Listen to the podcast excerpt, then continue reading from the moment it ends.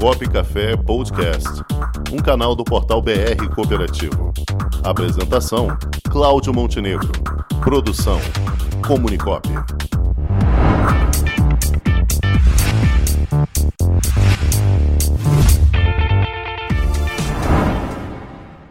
E quem está aqui no quadro Questão de Gênero é a titular do quadro, a nossa presidente do Comitê de Gênero, Dona Teresita Rosa Maria dos Santos. Boa tarde, Rosa. Boa tarde, Montenegro.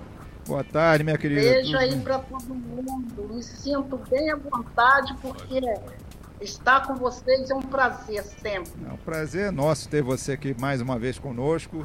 E você sabe que já tem até um crachá reservado aqui para você, para quando você vier.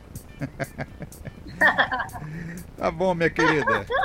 Mas vamos Obrigada, falar sobre amor. a live, minha amiga. Você vai fazer uma live na sexta-feira, uma live promovida pela Unimed Federação do Rio de Janeiro, que trata exatamente sobre inclusão e diversidade. Fala um pouquinho pra gente como vai ser esse trabalho. Sim, pela Unimed Federação, nós vamos tratar de um assunto bastante relevante, né? Que é a questão do racismo estrutural e o colorismo, né?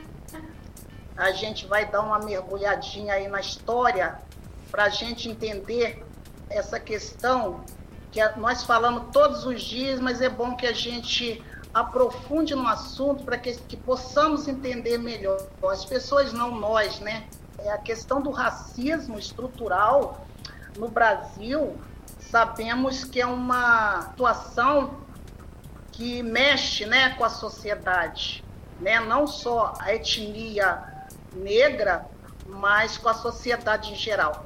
Então vai ser um trabalho muito bom, é, convido a todos, não percam, e a gente vai falar dessa, dessa questão da, da questão de achar que o negro é situação subalterna, enquanto na realidade a gente vai colocar um, um pouquinho também da importância do negro dessa etnia na sociedade, né? qual é o nosso papel na sociedade, dos nossos direitos como cidadãos, né? Vai ser muito bom, muito bom. Certo. Agora, quando falamos sobre a questão do gênero, não, não falamos exatamente de um único item, né? Num único setor. Falamos em a questão do racismo, falamos também na questão do, da inclusão da mulher, falamos também da comunidade LGBTQIA+, olha, é até difícil falar esse nome. É. Né? Então, são várias nuances que a gente tem que observar. E também e, será abordado amanhã é. pelo doutor Henrique. Como é que é o papel do Comitê de Gênero nessa questão atualmente, Rosa, envolvendo todas essas nuances? Bom, o Comitê de Gênero, de acordo com as ODSs, né, nós temos aí uh, algumas obrigações e o Comitê de Gênero, a gente fala de gênero, não, não só da mulher, a gente tem um, um papel importante dentro do comitê, porque a gente trabalha essa questão de raças, etnias, né? a questão do LBGT, esses preconceitos né, tão atuais para nós, essa discussão tão atual. E eu acho que é um papel do comitê estar sempre presente nas instituições onde, onde possamos discutir isso, porque é um assunto que não é mais tabu para ninguém, mas é um assunto que mexe com as emoções da gente. Muitas pessoas passam por situações e até mesmo é, não sabe como lidar com elas. Né? Isso é que a gente é, coloca nessa questão do comitê. O comitê está bem inserido na, dentro da OCB, estamos trabalhando aí, vamos ter também um trabalho agora no dia 4 de agosto.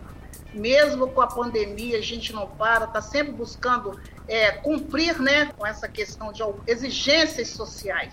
Né? A sociedade precisa que a gente esteja presente e fazendo essas ações. Não só, sempre quando eu venho aqui conversar com vocês, desperta alguma coisa do assunto que a gente está discutindo e imediatamente surge uma oportunidade da gente fazer uma ação. Então, o papel do comitê é esse. Além de discutir as questões sociais da sociedade em geral, em todos os aspectos, nós temos um compromisso de fazer com que essas ações e as políticas aconteçam. Perfeito, Rosa. Cláudio Rangel. Muito bem, Rosa, é, existe, é, é existiu algum momento em que o comitê teve, o comitê teve que agir de uma forma mais, vamos dizer, operativa é, para resolver alguma questão de gênero ou de raça? É, essa questão, é, eu, eu acho que não. Né? Eu acho que a partir do momento que o comitê tem um papel, a, a nossa, a nossa, nosso compromisso é agir com as ações. Você expõe quais são essas dificuldades, né? Grupos, encontros, a gente está sempre se encontrando com outros comitês também, que agora eu faço parte também, Comitê Mulheres, né, da Nacional, é, esses encontros, eles geram, além da discussão, eles geram ação. Mas o Comitê de Gênero, em geral, ele tem a obrigação de informar, a obrigação de é, generalizar mesmo na questão da informação, do apoio, né, do, do treinamento, né, do, do apoio, do, do, coletivo, né? É, isso aqui é, é, o papel do comitê, mas nunca houve assim, uma intervenção que a gente pudesse fazer, não. Nosso comitê ainda não, ainda, porque as oportunidades estão aí, as discussões estão aí, e a gente tem que tomar cuidado, né? Porque a partir do momento que você informa, né? Eu acho que você tem que saber se as pessoas estão recebendo essa informação e como é que elas vão fazer com essas informações. É, o papel é informar, é como se fosse uma questão mesmo na educação. Você leva a informação, orienta, acompanha e aí para você colher o resultado. Perfeito, Rosa. Agora, o que você acredita que é primordial ainda para se chegar num patamar diferente, um, para elevar o patamar, para elevar esse, esse, o sarrafo do, da questão do gênero, não só no meio cooperativo, mas no Brasil de forma geral, Rosa? Qual, qual é a sua visão sobre isso? Eu acho que é, é a questão aí, não só no, no, cooperativismo realmente, mas eu acho que são esses encontros, né? Os encontros fora nos outros estados, né? A gente tem aí o comitê, no Ceará tem comitê, né, no, no, Rio Grande do Sul, Brasília, tem todos os estados, existem os comitês. Então, eu acho que tem que haver uma interação para fortalecer, né? não deixa de ser uma cooperação, mas a gente não pode falar em comitê só dentro do cooperativismo, existem outras formas também de comitê. Então a gente precisa pegar esses assuntos que são tão pertinentes, né, que é a questão do LPGT, é, etnias, né, essa questão dos preconceitos, preconceitos, que é tão discutido hoje dentro da sociedade, e outras coisas menos, né, as diferenças sociais que a gente fala tanto, que a gente fala em igualdade. Falar em igualdade a gente pode até falar, mas existe é, muitas coisas, a parte econômica, social, os direitos, né? Eu acho que é uma interação. Eu acho que isso precisa ter mais visibilidade, que é isso que você faz com a gente aqui, Monte. Essa, é muito importante isso.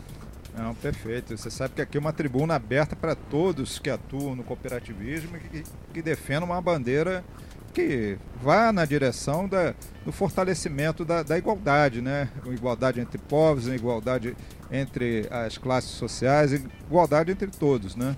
Isso é um, um sentimento utópico, mas que a gente persegue com todas as forças, porque isso é o que nos ensina a doutrina cooperativista, né, Rosa? E para complementar o, o Montenegro, é, a gente também não pode, não podemos nos colocar num papel, como você falou, não só dentro do cooperativismo, né? Eu acho também que a gente precisa sair. Nós estamos passando num momento de transformação em que a gente tem que reinventar, né?